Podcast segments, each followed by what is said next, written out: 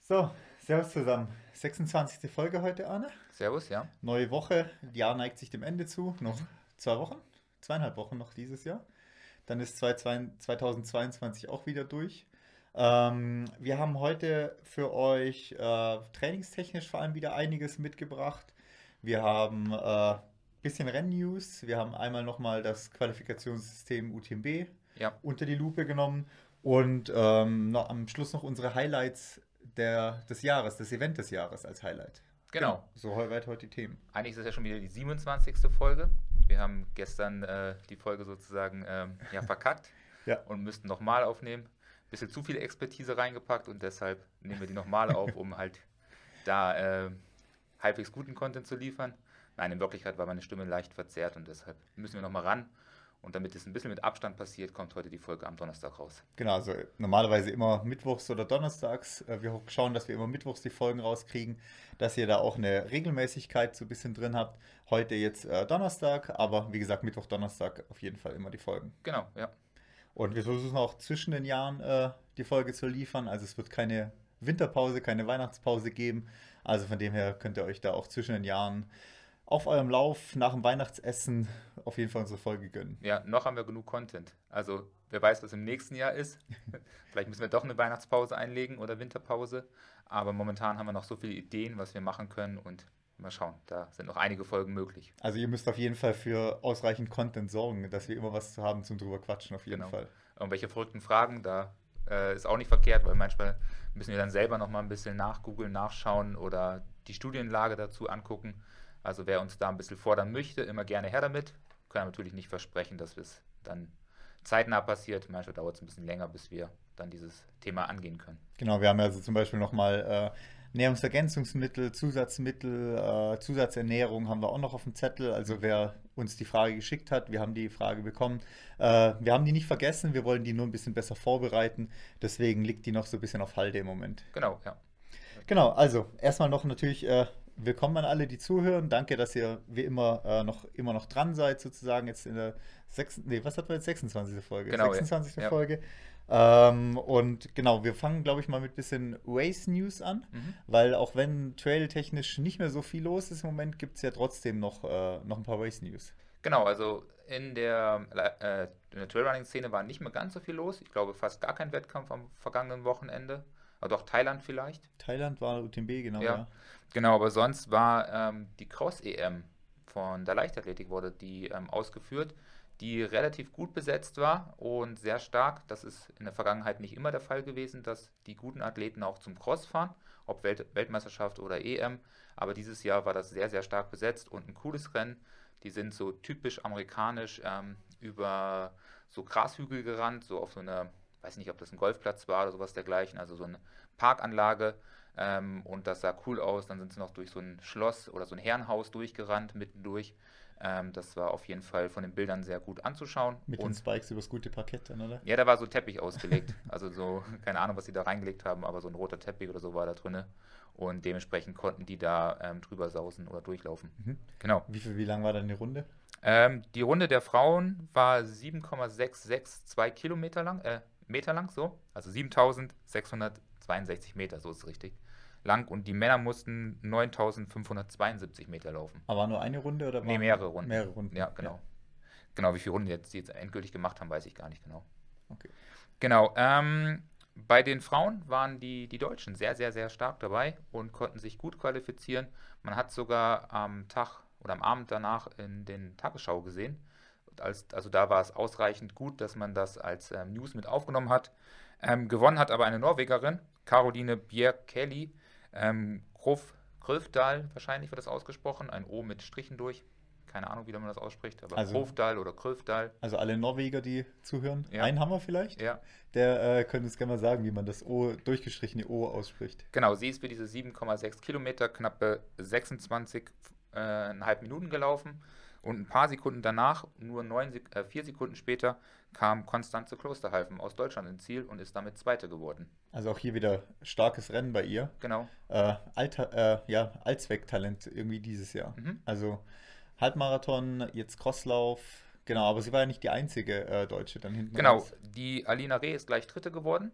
Die hat sich sehr stark am Berg verkauft. Immer wenn es berghoch ging, konnte sie äh, viele der ja vielleicht eher ähm, trackorientierten Läuferinnen überholen und sich da nach vorne qualifizieren. Äh, sie trainiert ja auch im sehr welligen Gelände und da hat sie ihre Stärke durchaus ausspielen können. Genau. Aber ähm, sechste wurde dann schon die nächste Deutsche mit Miriam Datke und auf Platz 20 immerhin noch Katharina ähm, Kratz ins Ziel gekommen. Also dadurch haben sie sich dann auch am Ende die äh, Goldmedaille im Teamwertung äh, geholt. Ah, sehr cool. Also starkes Ergebnis bei den Frauen. Genau. Und bei den, bei den Männern äh, war ja wahrscheinlich, äh, Bienenfeld war ja wahrscheinlich am Start von den, von den, ähm, ähm von den bekannteren deutschen Männern. Genau, also der war auf jeden Fall am Start. Ähm, gewonnen hat aber ein durchaus bekannter Läufer, Jakob Ingebrigtsen, auch aus Norwegen. Der ist die 9,5 Kilometer und ein paar zerquetschte in 39,33 gelaufen. 29,33 so. Und ähm, kurz danach kam dann der erste Deutsche im Ziel auf Platz 5 mit Philemon Abraham. Ist schon, also wenn man die 29, wie waren es, 30 ungefähr ja. von Ingebrigtsen sieht, ist es halt schon krass, weil das ja fast, also 9,7 Kilometer, also 3 Minuten Schnitt quasi ist, was die da laufen. Mhm. Auf so einer Runde im Gelände, wahrscheinlich dann auch, war der, war der Männerlauf der letzte wahrscheinlich, oder? Ja, da waren und eher einige Leute das, von der Jugend bis hin zum. Und dann ist die Strecke halt auch schon irgendwie ein bisschen durch dann ne? und äh, dann halt noch so ein Dreierschnitt auf der Strecke zu laufen, ist halt schon brutal von der Zeiten her. Genau, er war auch wirklich nicht wirklich gefährdet, hat zwar auch keinen ähm, extrem großen Vorsprung sicher rausgelaufen, aber hat das Feld wirklich dominiert und ist da sicher als erster ins Ziel gelaufen. Ähm, da war es bei den Frauen deutlich spannender, das Rennen. Also hat er eher nach dem Motto, gutes Pferd springt nur so hoch, wie es muss. Ja, so ein bisschen kam es ein vor, okay. genau. genau. Ähm, der Aaron Bienenfeld war aber auch am Start, ist 16. geworden, also auch hier ein gutes Ergebnis. Ähm, ausgefallen ist Sam Parson, der ist ja extra aus Amerika angereist, um auch teilzunehmen, hat sich aber wohl ähm, im Vorfeld dann noch erkältet und konnte nicht starten. Äh, ein bisschen schade, weil ich auch ein großer Fan von ihm bin, beziehungsweise hin und wieder ihn so ein bisschen verfolge. Und er ist sicherlich auch ein Kandidat für die Top 20 bis Top 10. Ja, cool, also ja. relativ starke Crosslauf-EM und ist ja auch wieder ein bisschen mehr im Fokus von den Top-Läufern einfach drin. Also während Crosslauf ja die letzten Jahre so ein bisschen, zumindest bei mir, oft aus der Aufmerksamkeit raus war, mhm. ist jetzt doch wieder ein bisschen mehr Fokus auf der ganzen Geschichte. Ja, also sie versuchen da wieder ein bisschen den Fokus drauf zu bringen. Also auch der Deutsche Leichtathletikverband hat dieses Jahr wieder so einen Deutschland Cup ähm, ins Leben gerufen, wo unter anderem auch ähm, dieser München Almmarathon stattfindet, wo unser Kollege Felix auch am Start war und noch vier, fünf andere Veranstaltungen in Deutschland verteilt. Und das war auch sehr stark besetzt mit sehr vielen bekannten Namen. Und man sieht dann auch, dass die guten Weltelite-Läufer und Läuferinnen am Ende doch auch zur Cross-EM fahren, um dort auch die entsprechenden Medaillen abzuholen. Also da wirklich wieder, wieder ganz gut äh, Cross im, im Kommen sozusagen. Mhm. Ist ja auch, dass wir den Athleten immer versuchen äh, zu sagen, ja, macht gerne mal bei einem Crosslauf mit, macht mal bei einer Winterlaufserie mit, ähm, um einfach äh, einen Tempolauf zu machen, wieder ein bisschen Wettkampfhärte im Winter auch auf die kurze Distanz mal zu kriegen. Und es gibt ja doch viele so Wald- und Wiesen-Crossläufe, mehr wie man wahrscheinlich selber erstmal denkt, weil die halt auch unauffällig sind. Da treffen sich morgens um um neun Sonntagmorgens irgendwie 80 Läufer zu irgendeinem Crosslauf und um elf ist die ganze Sache schon wieder vorbei und abgebaut sozusagen. Also es ist eine relativ unauffällige Geschichte. Informiert euch da ruhig mal, ob es da was gibt bei euch in der Nähe. Genau, so ähnlich habe ich das auch erlebt gehabt in meiner ähm, Leichtathletik-Jugend oder Lauf Läuferjugend. Da waren immer so kleine Crossläufe im Wald meistens, eher auf Waldwegen. Vielleicht mal ein schmaler Trail dabei, aber eher selten. Aber das waren immer recht gut laufbare Wege, außer es lag Schnee und Eis. Dann sind wir dort mit den Spikes entlang gelaufen, um halt ein bisschen Grip zu haben.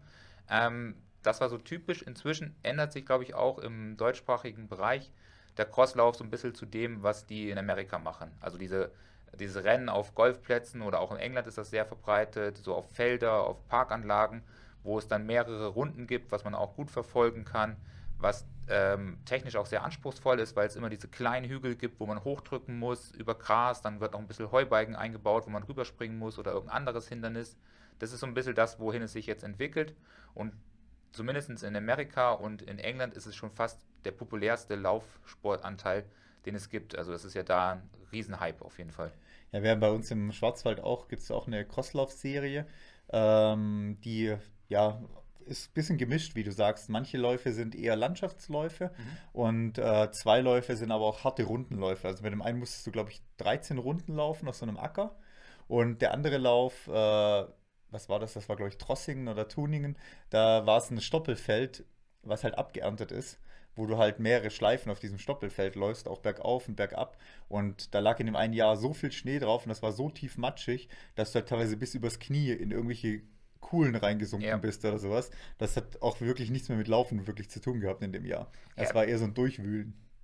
Gibt es auch ganz coole Sachen bei Instagram, wenn die so äh, die Crosslauf-Szene, so die Highlight-Videos zusammenpackt, wie sie dann doch teilweise in irgendwelchen Matschlöcher stecken bleiben, ihre Schuhe suchen oder äh, Bauchklatscher machen und fünf Meter auf dem Bauch lang rutschen und dann wieder aufspringen, um weiterzulaufen. Also da gibt es echt immer sehr amüsante Videos. Ja, und bei der, da gibt es die ein, andere Crosslauf-Serie, wo ich kenne, ist am Bodensee. Da gibt es äh, Hegau Bodensee Cross oder sowas heißt die. Da gab es auch in Stockach immer ein Rennen, wo du dreimal auf einer Runde auch über so, ja, Cavaletti wie im Reitsport springen musstest sozusagen. Also so ein, mit so einem Kreuz auf Ah, beiden okay. Seiten, so eine Stange dazwischen, so Ja. die typischen Pferdehindernisse. Hatten sie extra drei Stück auf die Runde gestellt und es waren, glaube ich, auch neun Runden oder so. Und denkst halt jedes Mal, boah, hoffentlich bleibe ich im unter vier Minuten Schnitt nicht an diesem Ding jetzt hängen Ja. beim drüberspringen, ja.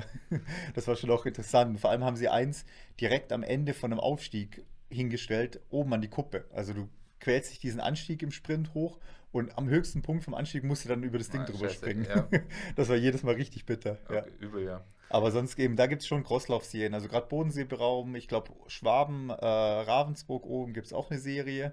Ähm, München gibt es ja die Winterlauf-Serie. Und also da gibt es schon einige. Genau, also da kommt schon ein bisschen was zusammen, aber wie gesagt, oft sind es halt noch diese typischen Waldwiesenläufe. Mhm. Genau. Aber Ja. es macht trotzdem Bock, es gibt einen guten Trainingsreiz, wenn du da fünf bis, weiß nicht, zehn Kilometer wirklich auf Gas läufst und da ähm, zügig unterwegs bist, da ersetzt man dann doch die eine oder andere gute Trainingseinheit auch oder ein gutes Intervall durch einen Wettkampf und im Wettkampf kann man dann nochmal ein bisschen mehr ans Limit gehen. Und gerade dieses wechselnde Geschwindigkeiten im Up und Down ähm, sorgen auch dafür, dass man da gut ein Körpergefühl für das Tempo entwickeln kann, aber auch immer wieder reizwirksam unterwegs ist. Ja, auch sowas wie aus den Kurven immer wieder raussprinten zu müssen oder sowas, gerade bei Runden und so. Also es ist schon ein sehr abwechslungsreiches äh, Renngeschehen quasi oder Training auch einfach. Ja, ich mag ja auch das, das Training dafür irgendwo. Also, dass man sagt, okay, abseits von dieser Bahnsaison oder von der Straßensaison geht man ein bisschen Richtung ähm, Parkläufe, Waldläufe oder sowas, dass man seine Intervalle eher auf ähm, ungenaue Runden macht. Weiß ich nicht, da kann mal eine Runde nicht genau 400 Meter lang sein wie auf der Bahn, sondern 390 Meter lang. Und dort kann man dann auch immer wieder in diesen Kurven beschleunigen, wieder abbremsen, wieder beschleunigen. Man ärgert sich dann nicht so dolle, wenn dann die Bedingungen mal ein bisschen schlechter sind, weil das sind ja dann nochmal zusätzliche ähm, ja, Kraft, die man noch mitnimmt oder zusätzliche Leistung, die man nochmal braucht, um diese Runde zu bewältigen. Und dann geht man zurück auf die Laufbahn im Frühling, wenn die wieder frei ist vom Schnee oder die Bedingungen wieder besser sind und stellt fest, hey, boah, ich habe mich ja sogar noch ein ganzes Stückchen verbessert und ich laufe jetzt die 400 Meter Runde vielleicht nicht mehr mit einer 1,25, sondern schon mit einer 1,20 und äh, man hat sich dann im Winter nicht gequält und geärgert, wenn es dann mal nicht gut gelaufen ist. Ja, vergessen darf man auch nicht bei den U20, war ja noch der Lukas Erle am Start, Mhm. kam, glaube ich, als 41. Äh, ins Ziel. Ähm, klingt erstmal äh, relativ weit hinten im Feld, aber man darf halt nicht vergessen, U20, da sind Jahrgänge, ich glaube 2003, 2000, äh, ab 2003 älter quasi mit dabei. Und die sind halt extrem geballt da von der Leistung. Also da hast du dann 2003, 2004, 2005er Jahrgänge dabei. Und da machen halt zwei Jahre schon einen enormen Unterschied, enormen Unterschied, dass wenn jemand im Januar geboren ist in einem Jahr und der andere ist im Dezember im äh, Jahr davor geboren, also eineinhalb Jahre davor, dann hast du halt da einen riesen Leistungsunterschied schon drin. Und ähm, da sind die Abstände relativ dicht, also die ersten 40 sind da auch innerhalb von einer Minute insgesamt ins Ziel gelaufen und ähm, also respektables Ergebnis mit, äh, mit dem 42. oder 41. Platz, aber halt auch erstmal ankommen in der ganzen Crosslauf-Serie. Genau, also da bin ich eh gespannt, wie sich der ausrichtet. Momentan ist er noch so ein bisschen im Berglauf, ähm, Crosslauf unterwegs. Bin da gespannt, ob er da langfristig vielleicht auch auf die Trails wechselt, wechselt. Mal gucken, ob er darauf Bock hat. Vielleicht sollte man mal frühzeitig mal anfragen und ihn zu der guten Seite der, des Laufens Auf rüberziehen. die, auf die Ja. gute Seite der Macht ziehen. Genau. Also mal gucken. Also er hat ja schon sehr gute Leistungen äh, bei der ähm, Trailrunning EM oder dieses Up and Down EM. Genau, ist er auch Europameister geworden. Genau, äh, da abgerufen und ähm, ich glaube, Deutsche Berglauf war er auch ganz vorne mit dabei. Ja, zweiter, ja. Genau, also mal gucken, was da kommt noch. Genau, also auf jeden Fall Potenzial da, weil er ja auch irgendwas um 31 Mitte oder sowas läuft auf 10 Kilometer. Genau, ich glaube, da ist auch schon irgendwie Top 3 in Deutschland. Ja. Trotzdem, dass er noch relativ jung ist im Vergleich zu den ähm, Kollegen, die da U20 starten. Ja. Genau, also so viel zur Crosslauf-EM. Mhm. Ähm, noch irgendwas anstehen an Wettkämpfen dieses Jahr? Ähm, Hartfüßler Trail müsste jetzt irgendwann noch sein, die, die Tage. Ja, dieser X-Miss Trail. X Hart, ist, Hart, ist es Hartfüßler quasi, das müsste sein. Ja. Dann halt, gibt es halt noch diverse Silvesterläufe, äh, ähm, aber sonst ist quasi dann trailtechnisch erst Cosa de la Bora wieder Anfang Januar. Okay, ja. ja. Genau, mal gucken. Also ist auf jeden Fall ruhiger geworden momentan. Ja, genau. Ähm, wir hatten noch eine Frage, was äh, UTB angeht. Mhm. Ähm, weil wir da letztes Mal schon, oder vor ein paar Folgen schon mal über die Qualifikation gesprochen haben und ähm, uns da jemand eine Korrektur geschickt hat, dass wir da nicht ganz äh, korrekt waren, was die äh, Qualifikationssteine angeht und so weiter. Deswegen nochmal kurz als äh, Wrap-up das Ganze, wie das äh, Qualifikationssystem funktioniert. Und zwar müsst ihr euch so ein bisschen wie eine Pyramide vorstellen. Ganz unten, wo die Pyramide am breitesten ist, habt ihr die UTMB Qualifier Rennen. Das ist sowas wie Innsbruck ist ein Qualifier Rennen, der Großglockner ist ein Qualifier Rennen, der Kobold ist zum Beispiel ein Qualifier Rennen. Also das sind tausende Trailläufe auf der ganzen Welt, die äh, Qualifier-Rennen sind. Die geben euch Indexpunkte für den UTMB. Also Indexpunkte ist wie die ITRA-Punkte, dass ihr bewertet werdet nach einer, eurer Leistung. Und ähm, diese Indexpunkte braucht ihr nicht, um beim UTMB dann eine höhere Chance zu haben oder so, sondern um die Startberechtigung zu genau. haben. Also wenn ihr zum Beispiel eine 20er-Kategorie lauft, dann bekommt ihr Indexpunkte in der 20er-Kategorie, 50er, 100er und 100-Meilen-Kategorie, so, äh, dann äh, genauso quasi. Und die Kategorie wird immer eingeteilt nach dem, wie lang die Strecke ist, plus ein Kilometer pro 100 Höhenmeter, die man läuft. Hm, okay. Also der Großglockner ist zum Beispiel in der 50er-Kategorie, der 35er Großglockner ist zum Beispiel in der 50er-Kategorie eingeteilt. Ja. Der hat zwar nur 35 Kilometer, hat aber dafür ein relativ gutes Höhenmeterverhältnis, was ihm reicht, um dann quasi auch in der 50er-Kategorie gewertet zu sein. Ja, ich glaube, es sind ja über 1600 oder, 1000, oder über 2000 hoch mhm. und dann halt entsprechend auch nochmal mehr runter als hoch. Genau, und dann hast du halt durch die 2000 hoch, hast du halt aus 35 Kilometer werden halt dann 55 Kilometer durch die Umrechnung und dann zählt dann die 50er-Kategorie ja. mit rein. Und ähm, diese Kategorien sind dann wichtig, für welchen Wettkampf ihr beim UTMB euch bewerben wollt. Also wenn ihr ähm, für den OCC zum Beispiel für den 50 Kilometer Lauf äh, starten wollt, dann braucht ihr eine 20er, 50er, 100 oder 100 Meilen ähm, Index. Äh, für den CCC dann 50, 100 oder 100 Meilen und für den großen UTMB 100 oder 100 Meilen als Index. Also ähm, das gibt euch einfach nur die Startberechtigung. Genau, also prinzipiell könnt ihr euch sozusagen immer eine Strecke nach oben melden oder die jeweilige Strecke, die ihr schon in ein Vorfeld gelaufen seid. Genau, ja. Das ist sozusagen die, der Grundstock der Pyramide. Mhm. Die, jetzt, das zwei, die zweite Ebene der Pyramide sind die Series-Rennen, UTMB-Serienrennen. Das sind dann ungefähr, ja, ich glaube, inzwischen sind es fast 30. Die haben ja ein paar dazugenommen. Ähm, da ist dann zum Beispiel der Mozart dabei, da ist der Cut neu dabei, da ist das neue Rennen im Elsass zum Beispiel dabei, der Eiger ist dabei, ähm, Western States ist dabei, also Lavaredo, Transvulkania. Also das sind die ganzen großen, auch wo im Namen oftmals jetzt bei UTMB auftaucht mit dabei. Mhm. Da erlauft ihr euch Lose. Und mit diesen Losen könnt ihr euch dann in Lostopf werfen beim UTMB. Die Losanzahl ist gestaffelt an die Länge des Wettkampfs, also ja. 20 ein Los, 50 zwei Lose, 103 Lose und 100 Meilen vier Lose. Und je nachdem, wie viel Lose man natürlich dann in der Lostrommel hat, umso höher ist die Chance, dann beim UTMB starten zu können oder bei einem der UTMB-Wettkämpfe. Ähm, die Lose sind unbegrenzt gültig. Das war der Fehler, den wir letztes Mal gemacht haben. Die verfallen nie, mhm. außer man wird gezogen. Dann verfällt das Los natürlich. Ja. Oder man ist jetzt fünf Jahre kein UTMB-Rennen gelaufen oder kein Losrennen gelaufen. Dann muss man erst ein aktives Los sich wieder laufen. Aber dann zählen die alten immer noch oder zählen die dann nicht mehr? Die alten zählen immer noch. Also wenn du 30 Lose hast, zum Beispiel nach drei Jahren, dann, und machst dann fünf Jahre Pause, mhm. dann behältst du die 30 Lose, musst dann nur wieder irgendeinen Lauf dieser Serie laufen um dann diese Lose wieder zu aktivieren. Genau. Also so ist, so ist das System. Ja, im Prinzip ist es dadurch eigentlich relativ angenehm. Also man kommt ja dann wahrscheinlich, da müssen wir mal gucken, wie sich jetzt mit den Losen ähm, so abspielt, ob man da auch Chancen hat reinzukommen. Wir haben ja da recht guten Überblick, weil wir doch immer wieder Athleten haben, die sich auch dafür anmelden und da mitmachen wollen. Mal gucken, ob die auch gezogen werden.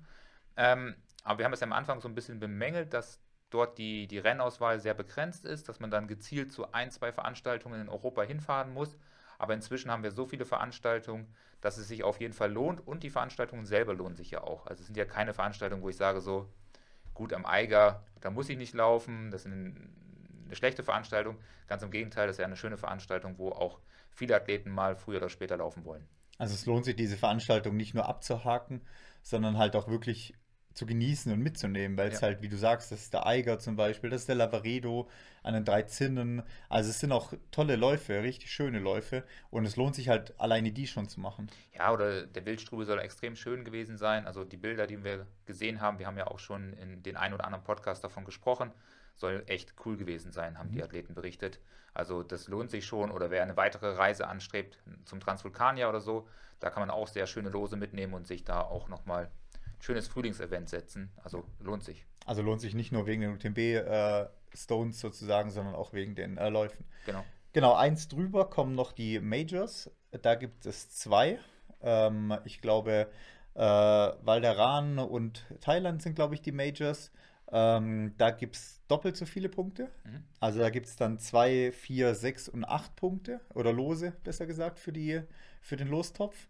Und ganz oben steht natürlich dann der UTMB selber wo es dann aber keine Lose gibt für die kommenden Jahre. Okay. Also wenn du UTMB gezogen wirst, du läufst UTMB, hast du danach trotzdem null Lose. Der UTMB selber zählt nicht als Los. Mhm.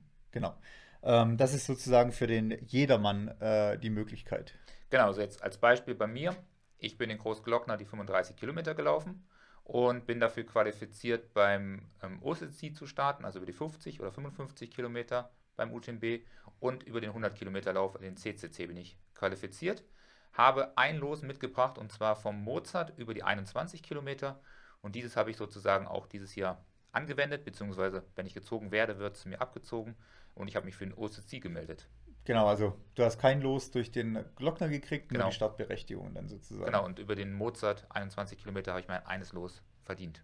Genau, bei mir sieht es äh, ähnlich aus. Ich habe durch den Glockner auch im gleichen Jahr wie bei dir die Qualifikation für alles sozusagen, also für OCC, CCC äh, und UTMB, mhm. weil ich die 85 Kilometer Distanz in dem Jahr gelaufen bin und die hat eben als 100 Kilo, äh, 100er äh, Kategorie gezählt und habe zwei Lose durch den äh, Mozart Marathon. Genau. Und die habe ich quasi für den UTMB in den Lostopf geworfen. Ja, also mal schauen, was da geht und ob wir gezogen werden. Genau, was, äh, wofür das ganze Qualifikationssystem nicht mehr zählt, wer da komplett raus ist, ist der TDS. Da zählt einfach jetzt im Januar, wer sich anmeldet, so schnell wie möglich, ist halt auch mit drin.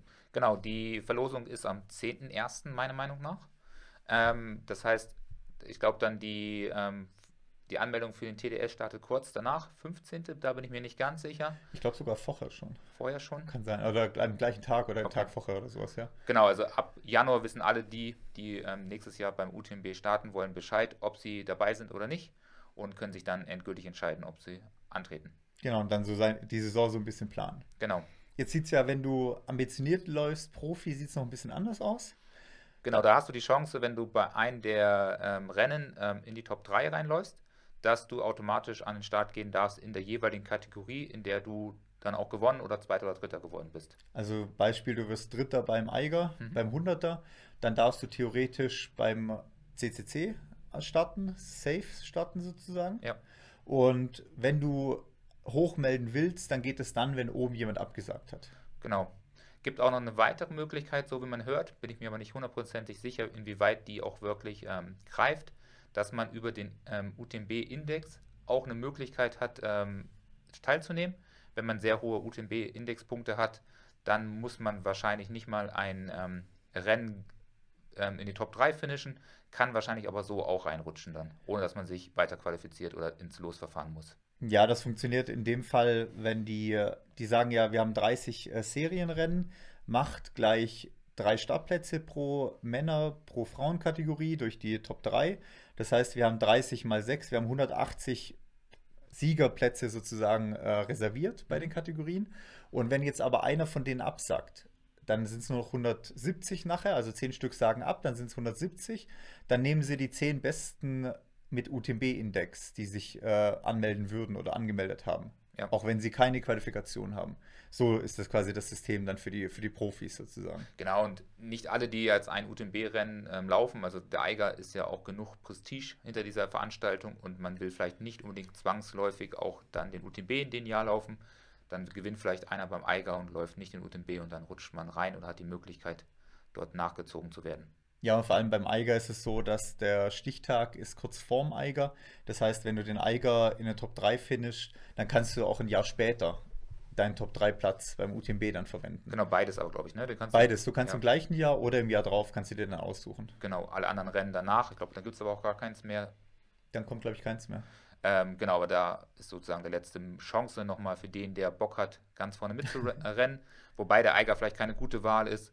Wenn man da schaut, äh, ist vielleicht der Mozart eine gute Möglichkeit, gerade in diesem Jahr, kurz nach der WM stattfinden, am gleichen Tag wie die Zugspitze stattfinden. Da kann man vielleicht äh, sich ein Ticket ähm, erhaschen, wenn man doch vielleicht hin und wieder öfters mal in die Top 10 reinläuft, kann man da vielleicht nochmal drei, vier Plätze nach vorne kommen und die Top 3 finishen. Oder wenn man unbedingt auf die Top 3 das anlegen will, dann, äh, wie jetzt am Wochenende man gesehen hat, Thailand war relativ schwach besetzt. Mhm. Also ich nehme mal den 20er jetzt zum Beispiel raus. Da ist jemand äh, Dritter geworden, der halt so 630 ITRA-Punkte, 640 ITRA-Punkte läuft. Und zwar nicht nur in Thailand, sondern auch bei internationalen Rennen. Der ist beim UTMB dieses Jahr 34 Stunden unterwegs gewesen, 580 Punkte oder sowas gelaufen.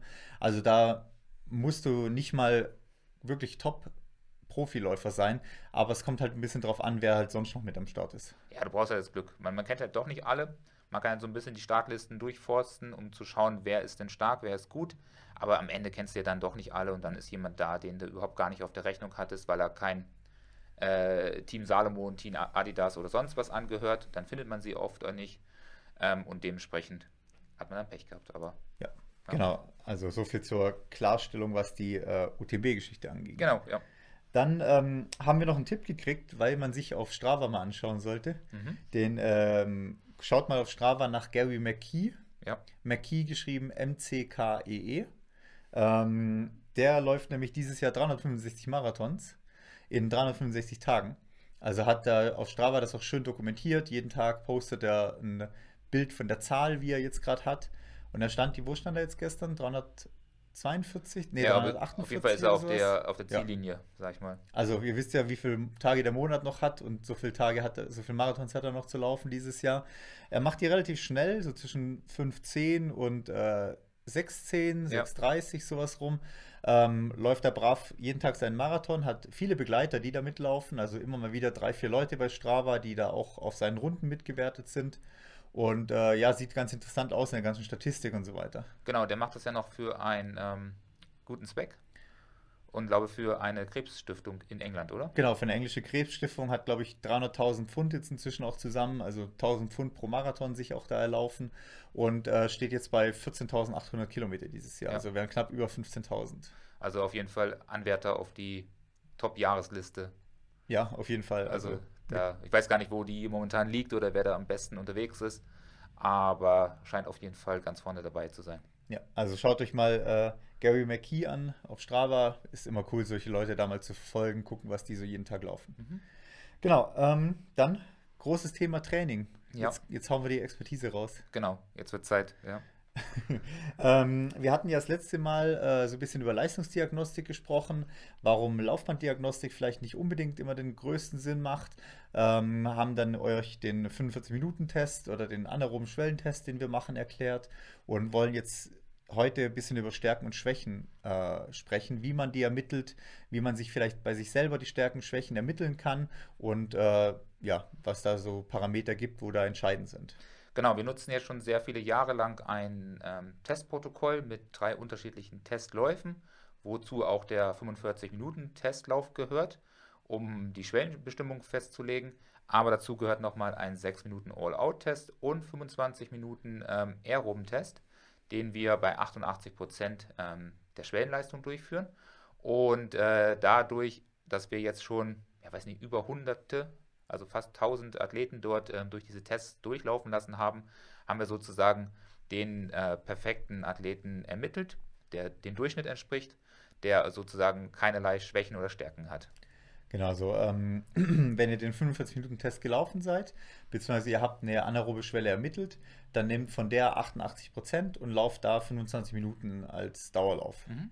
Ähm, die Herzfrequenz sollte nicht gleich am Anfang den Zielwert 88% erreichen, sondern nach und nach quasi dahin rutschen. Und äh, da nehmt ihr dann die letzten 10 Minuten für den Test und nehmt auch da, wie beim anaeroben Test, auch wieder den Durchschnitt in Herzfrequenz, Puls und Watt, wenn verfügbar. Genau, ihr müsst nicht nervös werden, wenn der Puls während des ähm, Tests mal ein oder zwei Schläge drüber oder drunter ist.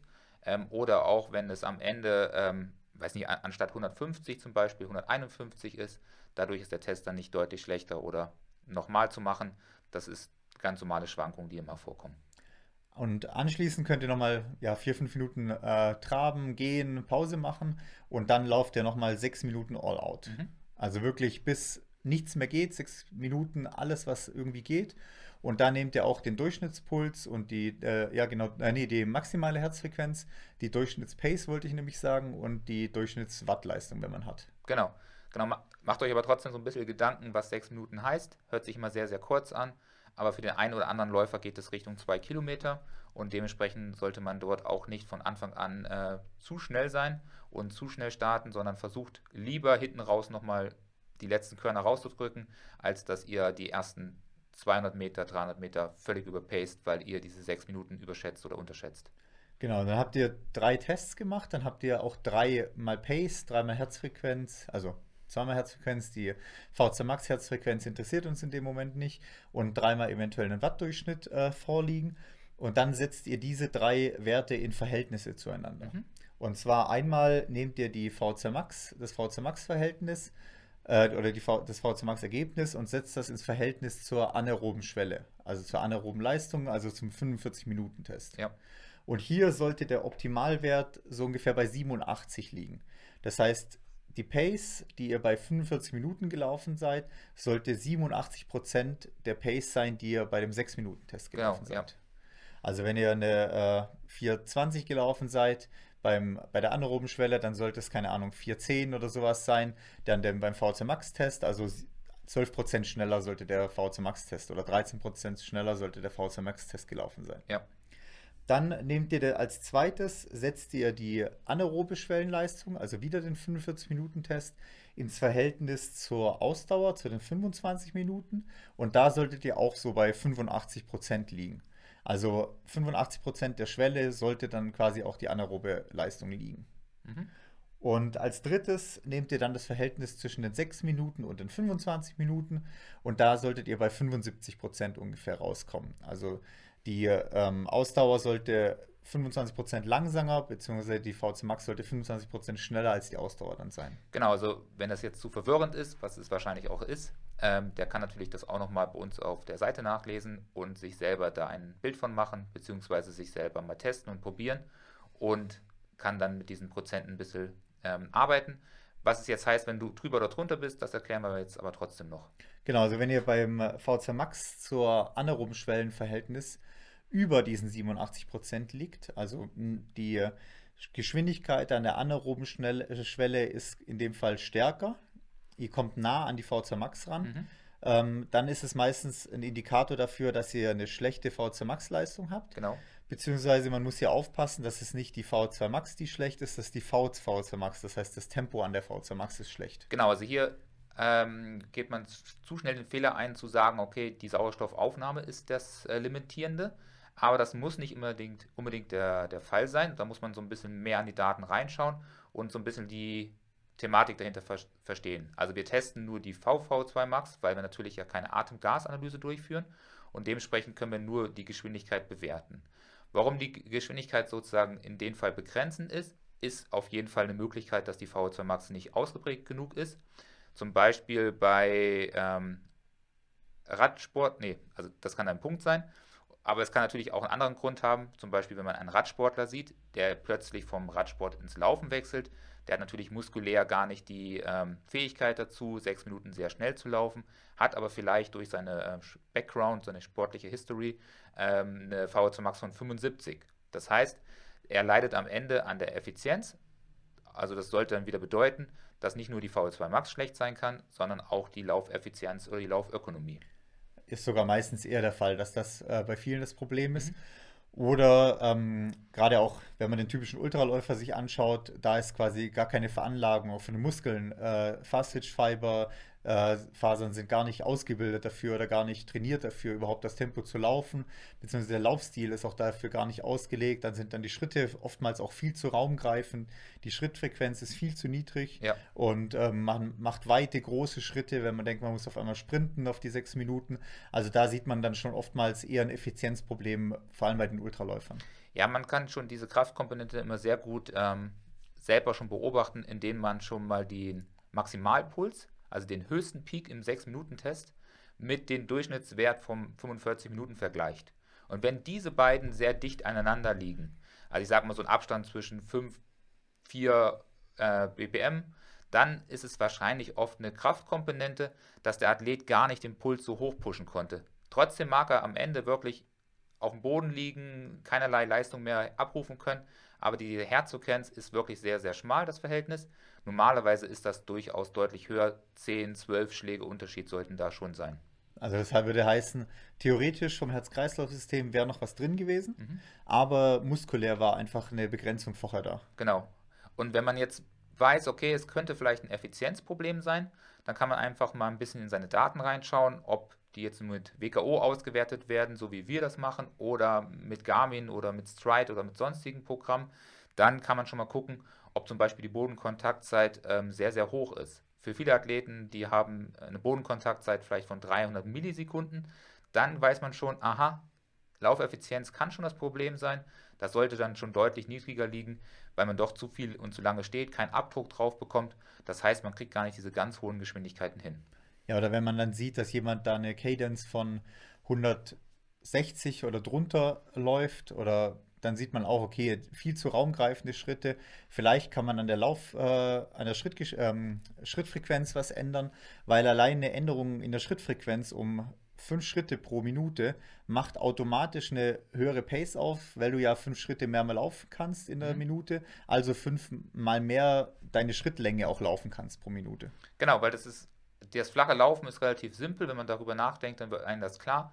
Einfach die ähm, Schrittlänge mal der Schrittfrequenz pro Minute äh, multipliziert, ergibt die Geschwindigkeit pro Minute oder hochgerechnet dann pro Stunde oder ähm, pro Kilometer, wie man es dann auch immer umrechnen möchte. Also diese beiden Faktoren bestimmen sozusagen deine Geschwindigkeit und wenn es dir gelingt, an eins dieser beiden ähm, Stellschrauben leicht zu drehen, also nicht zu sagen, heute möchte ich ähm, eine Schrittfrequenz von 200 laufen, also 200 Schritte pro Minute, sondern sagen, okay, durch gezieltes Training, Sprinttraining, äh, Lauf-ABC, Sprünge, Krafttraining oder auch äh, viele Intervalle verändere ich die Schrittfrequenz um 1, 2, 3 Schritte pro Minute mehr oder meine Schrittlänge um 1, 2 Zentimeter nur. Das reicht völlig aus. Dann hast du hinten raus eine erhöhte Geschwindigkeit. Und das Gute ist, diese erhöhte Geschwindigkeit nimmst du nicht nur für den 6-Minuten-Testen mit, sondern die kannst du auf jegliche Geschwindigkeit, die auch deutlich langsamer ist, äh, von profitieren. Das heißt, auch am Ende beim Marathon, beim Ultralaufen machst du vielleicht keine zwei Zentimeter längeren Schritt mehr, aber immer noch einen Zentimeter längeren Schritt. Ja, und dadurch eben, das summiert sich halt nach oben dann einfach und ähm, ist halt teilweise auch einfacher, wie wenn man sich dann vom Herz-Kreislauf-System nach oben trainieren muss nochmal oder auch von der Tempohärte nach oben trainieren muss. Da ist das wirklich ein interessanter Hebel, an dem man auch nochmal ansetzen kann. Genau, also schaut euch den 6-Minuten-Test an. Wenn die Herzfrequenz sehr niedrig bleibt im Verhältnis zu dem also die maximale Herzfrequenz, der höchste Punkt, sehr niedrig bleibt, so 45 Minuten ähm, Durchschnittsgeschwindigkeit, dann ist es auf eine Kraftkomponente. Wenn ihr schon feststellt, die Bodenkontaktzeit ist allgemein in euren ähm, Training sehr, sehr schlecht, 300 Millisekunden aufwärts oder auch noch 280 Millisekunden aufwärts, dann ist es oft ein Effizienzproblem, man kann gar nicht den Druck drauf kriegen, dann sollte man auf jeden Fall mal ein bisschen Lauf-ABC, Sprünge, Sprints reinbringen. Oder wenn ihr seht, dass ihr zum Beispiel mit einer sehr, sehr hohen Frequenz unterwegs seid bei diesem Testlauf, weiß ich nicht, über 200 Millisekunden, äh, 200 Schritte pro Minute, dann ist es wahrscheinlich das Problem, dass ihr gar keinen raumgreifenden genug, also lang genug einen Schritt reinbekommt. Dann solltet ihr vielleicht mal wieder ein paar mehr flache Sprints in euer Training einbringen. Oder wenn es genau andersrum ist, dass ihr ähm, eine relativ niedrige Frequenz habt, aber sehr lange Schritt, dann ist es oft auch so, dass es ein sehr flacher Schritt ist. Das heißt, ihr kriegt gar keine Kraft nach oben rein. Dann solltet ihr versuchen, ein bisschen mehr ähm, am Hügel zu sprinten, also mehr diese ähm, Mackert-Hügel-Sprints vom, vom Fußball machen, immer einen Hügel hochsprinten mit viel Frequenz und daran trainieren oder Lauf-ABC-Übungen machen, die genau eher frequenzbetont sind als Kraft- oder Sprungbetont. Genau, das war jetzt, wenn das äh, Verhältnis sozusagen positiv ist, also über den 87 Prozent liegt. Mhm. Wenn das Verhältnis zwischen VC Max und anaerobe Schwelle unter äh, 87 Prozent liegt, dann haben wir eher das Gegenteil, dann haben wir eine starke VC Max mhm. und haben eher eine Schwäche an der anaeroben Schwelle, also eher eine Tempo, ein Tempoproblem, beziehungsweise ein Tempohärtenproblem dann auch teilweise. Genau, also das beobachte ich sehr viel bei vielen Athleten, die ähm, sich selber vielleicht sehr schwer einschätzen können die in den letzten Jahren sehr selten ähm, im schnellen Intervall unterwegs gewesen sind. Die überschätzen sich dann, starten vielleicht zu schnell, verlieren schnell an Geschwindigkeit hinten raus aber ich beobachte das auch an Athleten, die ähm, im Gesamten vielleicht zu aerob trainiert haben, also zu viel lockeres Training reingebracht haben oder nur sehr kurze Intervalle durchgeführt haben. Das heißt, der Athlet ermüdet dann hinten raus, er kann das Tempo nicht mehr halten. Da reicht es dann schon mal, einen Blick in die 45 Minuten zu werfen und man sieht, wie zum Beispiel die ganzen Effizienzdaten vom Anfang bis zum Ende deutlich abnehmen, deutlich ermüden, dann ist es oft ein Zeichen dafür, dass die Kraft für 45 Minuten am Stück bei sehr intensivem Tempo laufen gar nicht ausreicht. Also der Läufer fällt dann mehr oder weniger immer weiter auseinander, umso länger der Lauf, mhm. Lauf wird. Der Körper sackt in sich zusammen, die Schritte werden ineffizient, das Tempo nimmt dann auch oftmals ab, wenn man eben doch ein bisschen schneller reingestartet ist, wie man vermutet hat, dass man vielleicht durchhalten kann. Und äh, das ist dann oftmals so eine Geschichte. Das ist oftmals Läufer, wie du sagst, die sich auch ein bisschen scheuen, diese harten Sachen zu laufen, diese langen Intervalle zu laufen, die dann die 10 Kilometer eventuell gar nicht so durchstehen können. Genau, ein anderes Problem kann aber auch dann auch äh, körperlich bedingt sein, durch den ähm, Herz-Kreislauf-System. Das heißt, der Laktatstoff, der aufgebaut wird, der kann gar nicht ausreichend genug verstoffwechselt werden, weil das genau gar nicht trainiert wurde. Und dementsprechend hält man vielleicht für 10, 15 Minuten das gewünschte Tempo durch, aber hinten raus wird es dann wirklich zäh und müde. Man übersäuert und man kann das Tempo nicht mehr durchhalten. Dann ist es eher eine Problematik der Laktatschwelle und der Verstoffwechslung an dieser Stelle. Ist zum Beispiel oft bei äh, Sprintsportlern äh, der Fall. Also wahrscheinlich, wenn man jetzt so einen Eishockeyspieler dahinstellt, der hat wahrscheinlich eine super VC Max Leistung, weil ja der, die Einsatzzeiten auf dem Feld relativ kurz sind. Mhm. Das heißt, du hast ja immer so eine Minute Spielabschnitte als Eishockeyspieler, dann hast du wieder eine kurze Erholung, dann hast du wieder eine Minute und so weiter. Aber wenn der halt 45 Minuten durchpowern muss, dann wird es wahrscheinlich bitter. Genau. Oder auch zum Beispiel ähm, Felix, unser Kollege, der ist natürlich auf 800 Meter unglaublich schnell unterwegs, läuft da deutlich unter zwei Minuten für diese zwei Runden. Aber er hat halt seine Probleme, dann 10 Kilometer, die das Verhältnis zu diesen 800 Meter Zeiten auf 10 Kilometer zu bringen, weil er halt gar nicht genug ausreichend ähm, diese Intervalle durchgeführt hat, der Laktatstoff gar nicht ausreichend gut verstoffwechselt werden kann oder halt auch gar nicht die aerobe Leistung hat. Genau, also das ist, wenn die für 87 Prozent eher weniger sind, also das Verhältnis eher weniger als 87 Prozent sind. Wenn wir jetzt nochmal auf den anderen Wert schauen, das war die anaerobe Schwelle zur Ausdauer, also die 45 Minuten zu den 25 Minuten. Da sollte das Verhältnis ja auch bei 85 Prozent ungefähr liegen. Mhm. Das heißt, ihr nehmt die 45 Minuten und 85 Prozent langsamer solltet ihr dann bei den, bei den Ausdauerläufen sein. Wenn da der Wert auch wieder über den 85 Prozent ist, dann bedeutet das ja quasi, dass eure Ausdauer zu nah an die anaerobe Schwellenleistung rankommt. Genau. Ist dann auch wieder ein Indikator dafür, dass ihr ein Problem mit der anaeroben Schwellenleistung habt. Das ist dann oftmals, wenn ihr das andere Verhältnis vorher genommen hattet, VC Max anaerobe Schwellenleistung, ist das oftmals der zweite Indikator dafür, dass ihr wirklich ein Problem an der anaeroben Schwelle habt. Ja. Genau, also gerade die Athleten, die sehr umfangreich viel lockeres Training durchführen, könnte das Problem auftauchen, dass die gar nicht gewohnt sind, ähm, überhaupt mal 45 Minuten so schnell zu laufen, wie es geht. Wir stellen aber ganz schnell fest, dass ähm, wenige Intervalle, ein bisschen Tempogefühlentwicklung, bisschen Trainingreiz in dieser Richtung schon ausreichend, mal dann diese Verhältnis deutlich zu verbessern und zu verändern. Ist quasi ein typisches Bild am Ende von einer Ultrasaison. Mhm dass man sich quasi auf der Ausdauerschiene, also die 25 Minuten, so weit optimiert hat durch Zone 3 Training quasi das ganze Jahr über, durch hohe Umfänge das ganze Jahr über, dass man extrem schnell schon laufen kann im Ausdauerbereich, aber sobald man 10 Sekunden schneller läuft, geht das System komplett hoch. Genau. Das ist so der typische Fall, wenn ihr hier quasi Werte von 90 Prozent, 95 Prozent oder sowas erreicht, dann ist es oftmals eben das Problem, dass die Ausdauer schon zu gut geworden ist. Und um die Ausdauer weiter verbessern zu können, müsst ihr zuerst an der anaeroben Schwelle arbeiten. Genau, so ist es.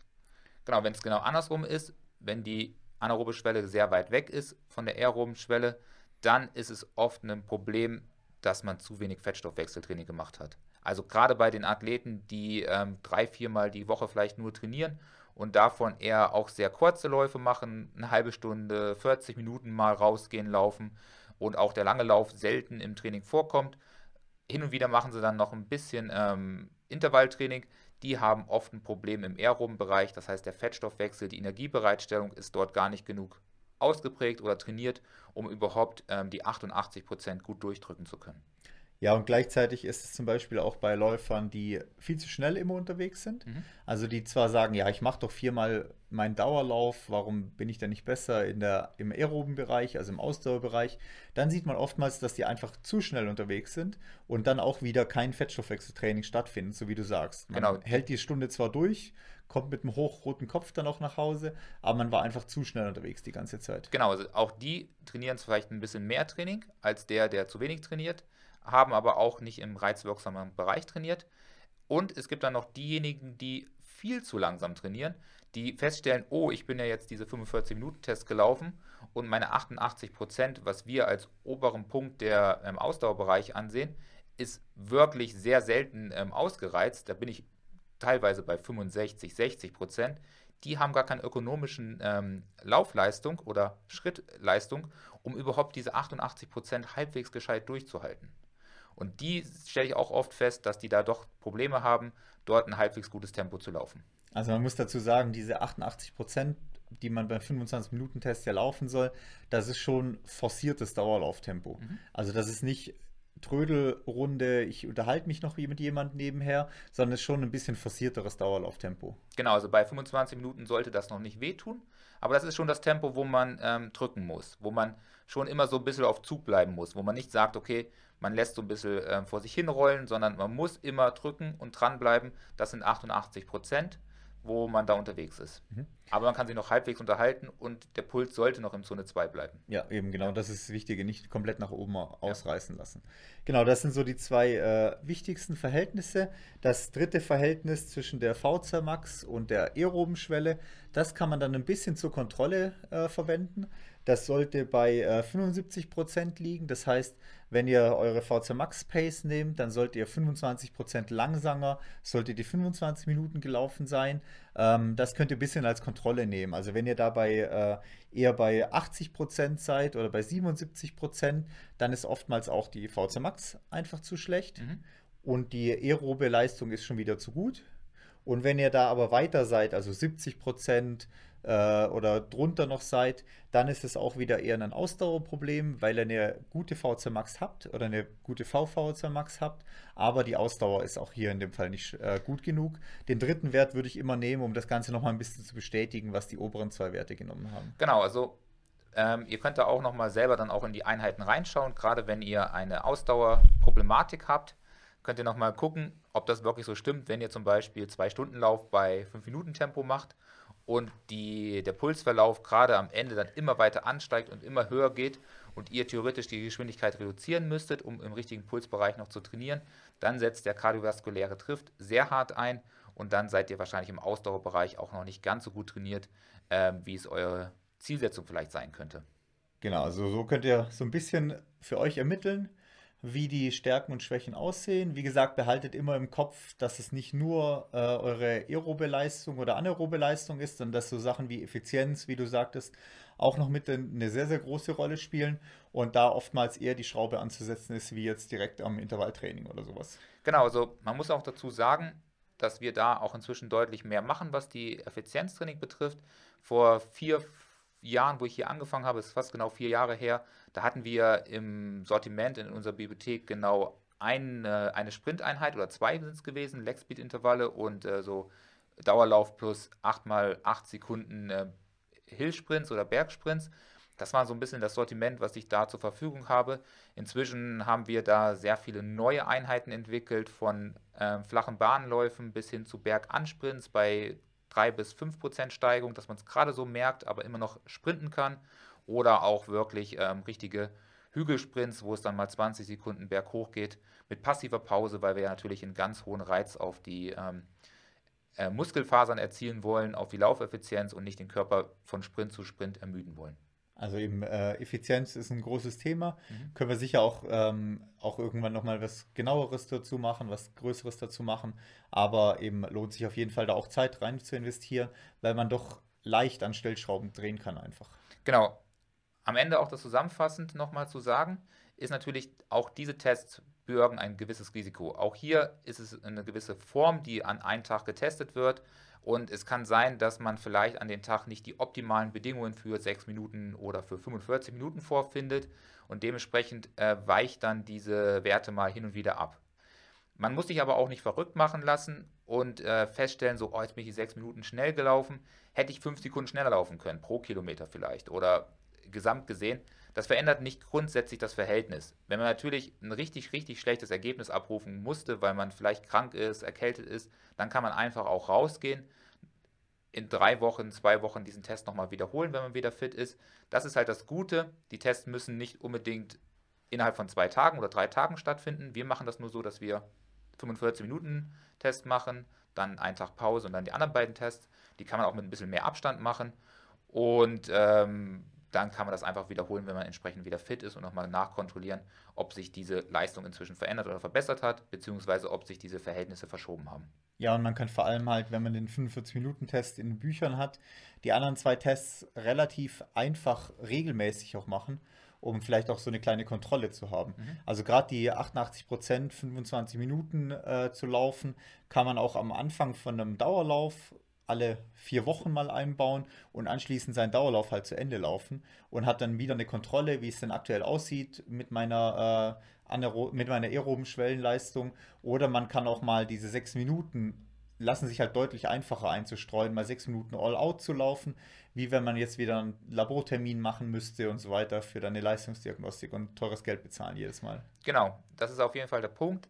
Diese Tests selber, die, oder den haben haben wir sozusagen so ein bisschen hier entwickelt und über die Jahre immer weitere Daten hinzugefügt. Ähm, der ist aber auch durchaus ähm, in einigen Studien ähm, bewiesen worden. Nicht diese Dreierkombination, sondern die einzelnen Tests. Also, dass man beim aeroben Tempo mal schaut, wie das Tempo dort ist, ist äh, schon vorhanden. Es ist aber auch dieser 6-Minuten-Test, absoluter Standard, kommt aus dem Radsport, wird halt heutzutage sehr viel genommen, um die VV2 Max zu bestimmen.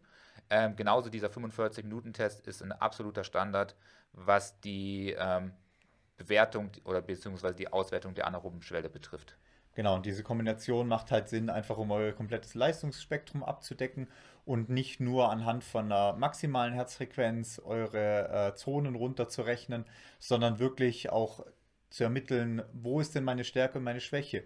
Weil wenn ich jetzt einen 1000 Meter All-Out laufe, ähm, um eine maximale Herzfrequenz zu ermitteln, dann habe ich halt vielleicht dann eine 184 stehen, aber wie wir vorher in dem Beispiel hatten, vielleicht wäre ich ja bis 188 gekommen. Theoretisch, wenn meine Muskeln nicht vorher das Problem gewesen ja. wären. Also ähm, da ist es halt immer ein bisschen ein Problem, wenn man mit der maximalen Herzfrequenz rechnet, weil klar kann man da auch Zonen ermitteln, wenn man sich hundertprozentig sicher ist, dass die maximale Herzfrequenz stimmt, aber du weißt halt nichts über dich, was deine anaeroben Schwellenleistung, was deine aerobe Schwellenleistung angeht. Du kennst einfach nur deine maximale Herzfrequenz. Genau. Aber wenn man jetzt schon mal hingeht und diese drei Tests untereinander vergleicht, im Verhältnis setzt, dann ist man schon mal auf einem guten Weg. Ähm, natürlich ist dann sozusagen weiter reinschauen in die Materie und darüber nachdenken, warum die Problematik entsteht, vielleicht auch am Anfang noch ein bisschen verwirren, weil es ja doch sehr viele Informationen und Daten sind. Ähm, aber es gibt am Ende dieses Gesamtbild. Indem ich die, die Daten dann über WKO ähm, analysiere, auswerte, kann ich dann ein Gesamtbild von diesen Athleten erreichen. Diese drei Tests sind nur ein, ein Schritt davon. Es kann auch weiterhin ein Laktattest im Labor sein, der mir noch ein Puzzle dazu beiträgt. Es kann eine Spiro sein, die mir ein Puzzle dazu beiträgt, aber auch die Läufe der Vergangenheit. Und da kann ich mir sehr viel anschauen. Ich kann mir auch ähm, Intervalle anschauen und die im Verhältnis setzen, zum Beispiel 6 mal 3 Minuten am Berg, Standardeinheit, und im Vergleich dazu mal die 6 mal 3 Minuten im flachen Gelände und schauen, wie sind denn da die Verhältnisse? Wie werden die Leistungen dort abgerufen? Ist er am Berg zum Beispiel die Wattleistung deutlich stärker oder deutlich schwächer? Und dementsprechend kann ich dann auch nochmal Rückschlüsse darauf führen, ob der Athlet vielleicht auch eine Kraftkomponente äh, mangelt oder sehr stark da unterwegs ist. Also das sind auf jeden Fall die Möglichkeiten, wie ihr Stärken, Schwächen bei euch selber ermitteln könnt. Mhm. Ähm, genau, wer, äh, ihr findet auf, bei uns auf der Webseite da nochmal das alles genauer erklärt. Ähm, für den, wo das jetzt ein bisschen verwirrender war, beziehungsweise wer das nochmal genauer nach Protokoll dann auch bei sich selber ausprobieren will, ähm, findet da auf jeden Fall die Anleitung dazu. Genau, ja. So, ähm, was haben wir noch als Thema stehen? Ähm, eine Frage war nochmal, und die geht in der ähnlichen Richtung, ähm, wie wir die unterschiedlichen Trainingszonen einteilen. Und da kann man sagen, es gibt natürlich sehr viele Möglichkeiten. Es gibt einige äh, Trainer, die arbeiten mit typischen drei Zonen, mit vier Zonen sieht man auch hin und wieder. Amerikanische Trainer arbeiten auch mit mehr als äh, fünf Zonen, die wir nutzen. Wir nutzen dieses Fünf-Zonen-System. Das hat sich einfach als praktisch erwiesen. Und da hat ein Athlet herausgefunden, dass es in einigen Trainingsplänen ähm, leichte Abweichungen gibt. Das liegt natürlich daran, dass wir uns auch weiterentwickeln und dass einige Trainingspläne vielleicht schon vier, fünf Jahre alt sind und einige jetzt schon auf den neuesten Stand. Und das passen wir aber auch wieder an. Wir sind gerade dabei, ähm, alle Trainingspläne neu zu gestalten, neu zu schreiben und fertig zu machen und den aktuellen Stand hier im Büro zu überarbeiten oder das anzupassen. Aber es ist auch nicht ganz entscheidend, wenn das um ein oder zwei Prozent abweicht. Genau, also normalerweise, ähm, wenn wir zum Beispiel den Dauerlauf bei ähm, der also Zone 1 haben wir so bis 79 Prozent normalerweise stehen. Genau. Der anaeroben Schwellenleistung, äh, Zone 2 steht bis äh, 88 Prozent, ja. Zone 3 steht bis ähm, 95 Prozent. Und dann 101 Prozent und dann bis oben, Open End sozusagen. Genau, also das sind die Zonen, die könnt ihr theoretisch auch für Herzfrequenz und Pace äh, so komplett übernehmen. Ja. Bei äh, Watt geht natürlich die Zone 5 höher, mhm. weil du ja natürlich, oder auch bei Pace geht es ein bisschen höher, wie jetzt bei der Herzfrequenz. Also da können mal 120, 130 Prozent der äh, Schwellenleistung auch gelaufen werden von der Pace her oder auch getreten werden, zum Beispiel von der Watt her auf dem Rad. Aber die Herzfrequenz kann natürlich nicht 140 Prozent der anaeroben Schwelle sein. Genau, das ist auf jeden Fall einer der Punkt, Punkte. Und wenn man zum Beispiel sehr viel nach Power läuft, dann kann man zum Beispiel die ähm, zweite Zone, die wir ja sehr häufig trainieren im Ausdauerbereich, ein bisschen höher stellen, damit man ein bisschen höhere Range hat, wo man sich bewegen kann, dass man nicht gleich sofort rüberrutscht oder drunter rutscht. Vor allem wenn, am Berg dann oder so. Genau, ja. wenn man dann da ist, dann, wenn man danach pacen möchte, kann man das noch ein bisschen individuell anpassen. Und deshalb gibt es hin und wieder leichte Verschiebung zwischen den einzelnen Parametern, aber auch bei uns halt die Erkenntnis, dass man da ein bisschen variiert und ein bisschen unterschiedlich einstellt. Aber wenn man dieses System, wie wir gerade gesagt haben, ähm, so erstmal durchzieht auf alle Zonen, dann macht man gar nichts falsch und ist nicht verkehrt dabei. Ja, und wie du sagtest, ein Prozent hin und her ist dann auch nicht kriegsentscheidend, ob ich dann quasi ein Prozent ähm, Watt schneller laufe und dadurch habe ich dann 10 Minuten mehr Zone 3 in so einem Lauf drin. Deswegen ist nicht komplett der gleiche ganze Lauf gleich Schrott. Genau, und grundsätzlich ist es ja auch eher eine Sache, dass wir uns kommunizieren und verständigen können. Wenn ich sage, hey, trainieren wir heute in Zone 2, dann weißt du, deine Zone 2 ist von dem Punkt zu dem Punkt. Und deshalb ist es eher eine Kommunikationsmöglichkeit, um sozusagen ein Training halt zu definieren und darüber auch zu kommunizieren. Natürlich wird es auch anhand von ähm, körperlichen Energiebereitstellungen festgemacht und da Marker gesucht, aber auch diese weichen von Tagesform ab oder auch von Athlet zu Athleten gibt es da Unterschiede. Deshalb ist es auch nicht in Stein gemeißelt, dass man die 88 Prozent nimmt. Wenn man sagt, hey, ich trainiere lieber bis 90 Prozent im Ausdauerbereich, wie wir es zum Beispiel auch ähm, bei allen Athletinnen machen, die pacen wir deutlich intensiver im Ausdauerbereich, dann ist es auch völlig in Ordnung. Dann passt es auch gut und dann ist man da auch nicht verkehrt dabei. Genau, also nur, dass ihr mal grob eine Abschätzung habt, wie das mit den Zonen aussieht und warum es dann da doch ein paar Unterschiede gibt dazwischen. Genau. genau. Haben wir genug Trainingsexpertise, glaube ich, für heute ausgepackt? Ja, auf jeden Fall. Ähm, noch ein lockeres Thema zum Abschluss, oder? Mhm. Ja, also wir haben ja nochmal zum Schluss nochmal äh, das Highlight des Jahres. Da sind wir jetzt hier seit zig Folgen dran. Und was haben wir heute da im Programm? Genau, heute haben wir das Highlight des Jahres. Ah, ja. Äh, also nicht unser persönlicher Lauf, den wir absolviert haben des Jahres, sondern wirklich unser Jahreshighlight sozusagen. Und ähm, ja, bin ich mal gespannt, was du vorlegst. Ja, du weißt es ja schon von gestern ja. sozusagen. Und gestern musstest du ja erst überlegen, deshalb habe ich angefangen, aber fange ich halt so wie gestern wieder an. Wobei wir heute auch schon einiges anderes erzählt haben. Ne? Ja. Also es ist doch wieder ein anderes Gespräch, als es gestern war. Genau. Äh, mein Highlight bleibt aber trotzdem das gleiche und das ist der UTMB gewesen in diesem Jahr, ähm, was für mich persönlich mein Highlight war. Ich bin ja nicht mal am Start gewesen, aber auch so als Beobachter war es mein Highlight, weil gerade der CCC ähm, eine Hammerveranstaltung war. Wir waren den ganzen Tag unterwegs am Berg oder einen halben Tag und sind dann so langsam Richtung ähm, Zielbereich ähm, gegangen. Und ich habe halt den ganzen Tag, ob beim Laufen, bei den Pausen, die wir ganz kurz gemacht haben, zum Foto machen oder sowas, und natürlich dann auch ähm, Ziel-Startbereich ähm, aktualisiert und geschaut, wo meine Athletinnen und Athletinnen sind. Und in dem Fall war es super cool, ähm, die Rosanna zu verfolgen, die dann sich immer weiter nach vorne gekämpft hat und wo mir so ein bisschen klar wurde, dass wir ein bisschen vielleicht auch über unsere Zielsetzung hinausgeschossen sind und sie dann auch den fünften Platz sicher ins Ziel bringen konnte. Da war ich mega nervös und habe mich sehr gefreut und habe schon so leicht ge gezittert, weil ich gedacht habe, ey, wie cool ist das? Du stehst hier live an der ähm, Ziellinie und kannst miterleben, wie deine Athleten ins Ziel laufen. Es sind dann auch noch zwei weitere gekommen oder drei weitere sind dann auch noch über den CCC ins Ziel gekommen und das war eine richtig coole Veranstaltung und das hat mich richtig motiviert. Ja, weil hat dir, glaube ich, schon so ein bisschen gezeigt, wie groß das Ding ist. Ich war ja 2019 schon da, mhm. aber es war halt nochmal gigantischer. Also auch ich war wie nochmal wieder geflasht vom UTMB.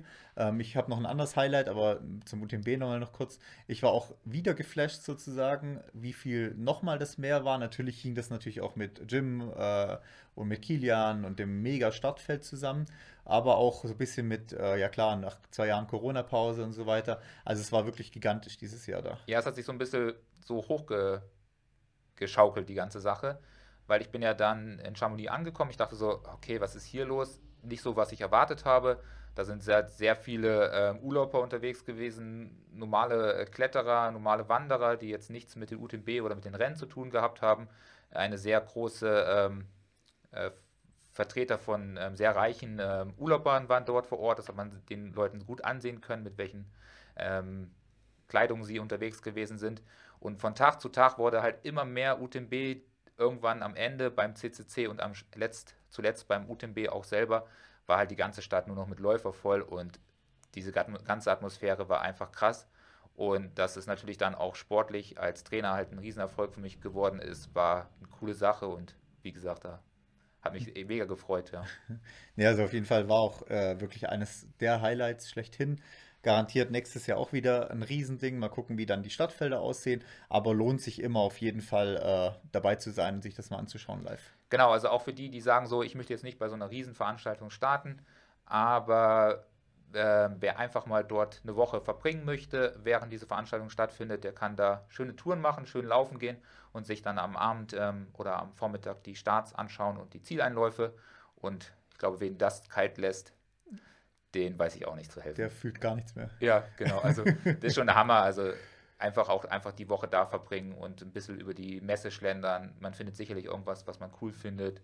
Ähm, und wie gesagt, diese Massen von Leuten, die Trailläufer zujubeln, das ist schon berauschend, ja. Ja, also cooles, cooles Highlight auf jeden Fall gewesen.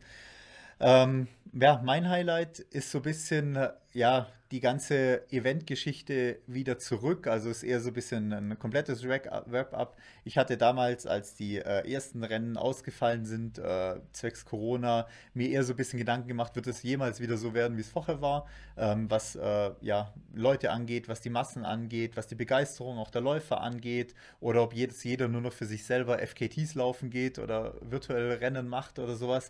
Und ähm, dieses Jahr hat mir so ein bisschen das alles wieder ein bisschen ja, zurückgebracht einfach weil doch so viel einfach so schön normal wieder lief dieses Jahr.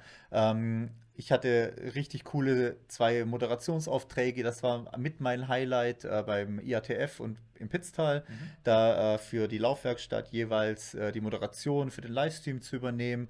Da mit dem, einmal mit dem Krölli und einmal mit der äh, was, ähm, Moritz, mit Moritz quasi, ja. da die Moderation auch zu machen. Äh, das war richtig cool, äh, jetzt beides Mal und hat auch Bock gemacht, ähm, da auch mit den verschiedenen Verantwortlichen zu sprechen, da so den Blick hinter den Kulissen wieder mitzukriegen zu den Events und halt dann doch diese Normalität einfach wieder zu haben, da bei den ähm, Events unterwegs zu sein, mit Athleten sprechen zu können. Das war so eines meiner Highlights dieses Jahr und das hat ja doch echt Bock gemacht wieder. Ja, Er ist ja auch so dein Ding. Ne? Also du, du wirst, glaube ich, lieb, lieben gerne jedes Wochenende zu irgendeinem Rennen fahren, musst gar nicht teilnehmen, aber einfach dort vor Ort sein, weil dich kennt irgendwie auch jeder, du kennst halt jeden und äh, das liegt dir auf jeden Fall. Ja, und ist halt, wie gesagt, das, was man irgendwie so will, dann mit den Leuten da sprechen, vielleicht selber noch das Rennen laufen, irgendwie dann noch über das Rennen quatschen zu können. Also das war wirklich eines der Highlights äh, und natürlich halt auch, wie du sagtest, der, vor Ort beim UTMB da einfach zu sein, das Battle so mitzukriegen, wie Kilian da dann einläuft, wir oben an der Kirche stehen, gefühlt kein Platz mehr unten kriegen, schon zwei Stunden vor seinem Zieleinlauf. Und äh, die Massen, die dann einfach da in, im Ziel standen in dem Moment, das war wirklich schon wirklich nochmal, ja, übelste Steigerung zu 2019. Ja, also Oder 2018 war es sogar, ja. ja. ja. sehr voll, man kriegt keinen Platz mehr, man kann nicht so schön am Start-Zielbereich stehen und die Leute anfeuern, aber einfach die Masse macht es aus und ja. also jeder sollte mal hinfahren. Ich also, hoffe, es bleibt so, ja. Also das ist auf jeden Fall äh, unsere äh, Event-Highlights dieses Jahr. Ähm, als Ausblick äh, haben wir gerade noch, wir sind noch an unser, äh, was wir letztes Mal schon angekündigt haben, an unserer Doping-Recherche sozusagen dran. Wir haben die ersten äh, ja, Fragenkonstrukte ausgeworfen an Verbände, Athleten und so weiter. Sind da gespannt auf Rückmeldungen, die wir da bekommen. Also da werden wir auf jeden Fall noch eine äh, Spezialfolge komplett dazu machen, auch zum Thema, rund ums Thema Doping. Vielleicht auch zwei Folgen, je nachdem, wie die Rückmeldungen sind. Aber ähm, Veröffentlichungszeitraum werden wir uns da mal noch äh, offen halten, ja. je nachdem, wie die äh, ja, Rückmeldungen jetzt eintrudeln. Einige haben wir auch schon bekommen. Und ähm, da könnt ihr auf jeden Fall euch drauf freuen. Und wenn ihr da noch Fragen, Anregungen habt in Richtung Doping, schickt ihr uns gerne. Äh, podcast at twopeaksendurance.de und ähm, dann können wir da auch gerne mal mit, was mit einfließen lassen, beziehungsweise vielleicht auch Expertise mit einfließen lassen, wenn ihr da noch was habt. Ähm, ja, genau. Genau, und für alle, die irgendwie doch irgendwie damit was zu tun haben, oder ihre Meinung vielleicht auch kundtun wollen, weil sie Veranstalter sind, Sponsor, Sponsoren, nee, Sponsor sind, ja. Sponsor, ja. Genau, oder irgendwelche Firmen haben oder sonst irgendwas dergleichen oder ein Team äh, mitbegleiten äh, beim Trailrunning, die können sich natürlich auch gerne melden. Wir schicken die Fragen auch gerne raus. Gerade aus dieser Ecke kriegen wir natürlich sehr, sehr wenig äh, Rückmeldung. Ist sehr schwer, dort ähm, Antworten zu bekommen. Aus dem Bereich der, der Sportler haben wir doch einiges schon an Feedback gesammelt und auch einige, die uns noch versprochen haben, was zu senden. Also gerade als Veranstalter, Verband, da sind wir noch auf Antworten angewiesen, auf ja. jeden Fall äh, von den Veranstaltern, Verbänden. Und äh, dann wollen wir das für euch alles gut aufbereiten und da äh, mal ausgiebig darüber berichten. Genau, also wir wollen nicht mit dem Finger auf irgendjemanden zeigen oder irgendjemanden da schlecht machen, einfach mal den aktuellen Stand darstellen und vielleicht dort langfristig mal aufrufen, dass man da ein bisschen was macht, aber mehr dazu dann im neuen Jahr wahrscheinlich.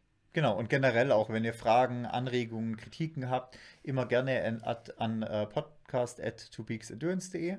Dann äh, nehmen wir es gerne auf, so wie wir heute die Trainingsfragen aufgenommen haben, nehmen wir auch da gerne eure Fragen auf. Manchmal sammeln wir so ein bisschen die Fragen, schauen, wo die am besten unterzubringen seid. Also nicht gleich enttäuscht sein, wenn es nicht direkt in der nächsten Folge kommt, sondern wir versuchen es dann immer ein bisschen zu bündeln, beziehungsweise eventuell auch ein bisschen größer aufzuarbeiten, wenn wir sehen, da ist ein Thema, das man auch größer ausschmücken kann. Ja, genau. Zum Schluss habe ich noch einen Punkt. Du, äh, du hast ja mitbekommen, ich war im Fitnessstudio diese Woche. Ja, stimmt. Ja, also ja. alle mal auf jeden Fall applaudieren. Äh, ja. Arne war im Fitnessstudio diese Woche. Seit äh, ein Jahr oder so, oder vielleicht schon länger, ich weiß es gar nicht genau. Muss man auf Abrechnung gucken, zahle ich ja schon mit eine Mitgliedschaft. Ähm, das ist äh, mein Sponsoring in Richtung äh, der Familie Hima, die ähm, ja durchaus sehr, sehr stark sind im Trailsport. Ähm, aber ich war mal wieder da. Also hat sich auf jeden Fall zumindest einmal gelohnt, jetzt die Mitgliedschaft genau. sozusagen. Aber sprechen wir mal beim nächsten Mal darüber, weil einmal ist noch kein Mal. Morgen ja. ist das nächste Mal geplant. Hat aber auch erstmal seit Montag waren wir da, also Felix und ich waren dort, ähm, ordentlich Muskelkater. Heute ist wieder in Ordnung am Donnerstag, aber die ersten drei Tage waren C. Neuer Reiz für den Körper gibt auch gleich neuen Muskelkater. Ja. ja. Also schauen wir mal, ob da eine enge Liebesbeziehung zwischen Arne und Fitnessstudio draus wird oder wie das sich die nächsten Wochen entwickelt. Mhm. Ähm, oder ob du dann hier vielleicht nicht mehr durch die Türe passt irgendwann mal. Ja, so, so Oberschenkelhaar wahrscheinlich, ja. ja. Kannst du Dimitriev äh, Konkurrenz machen mit ja. den Oberschenkeln auf jeden also Fall. Also glaub nicht, dass ich irgendwas mit dem Oberkörper getan hätte. Ja. es ist nur Beintraining gewesen. genau. Also von dem her, ähm, genau, das nächste Mal äh, auch wieder, ja, bis nächste Woche dann. Und äh, trainiert auf jeden Fall gut, würde ich sagen. Ähm, wie gesagt, sendet uns Kritik, äh, Fragen, äh, Anregungen, Wünsche und so Ja. weiter. Und ansonsten wünschen wir euch noch eine gute Advents-Vorweihnachtszeit Genau. und äh, gutes Training und hören uns nächste Woche wieder. Bis dann.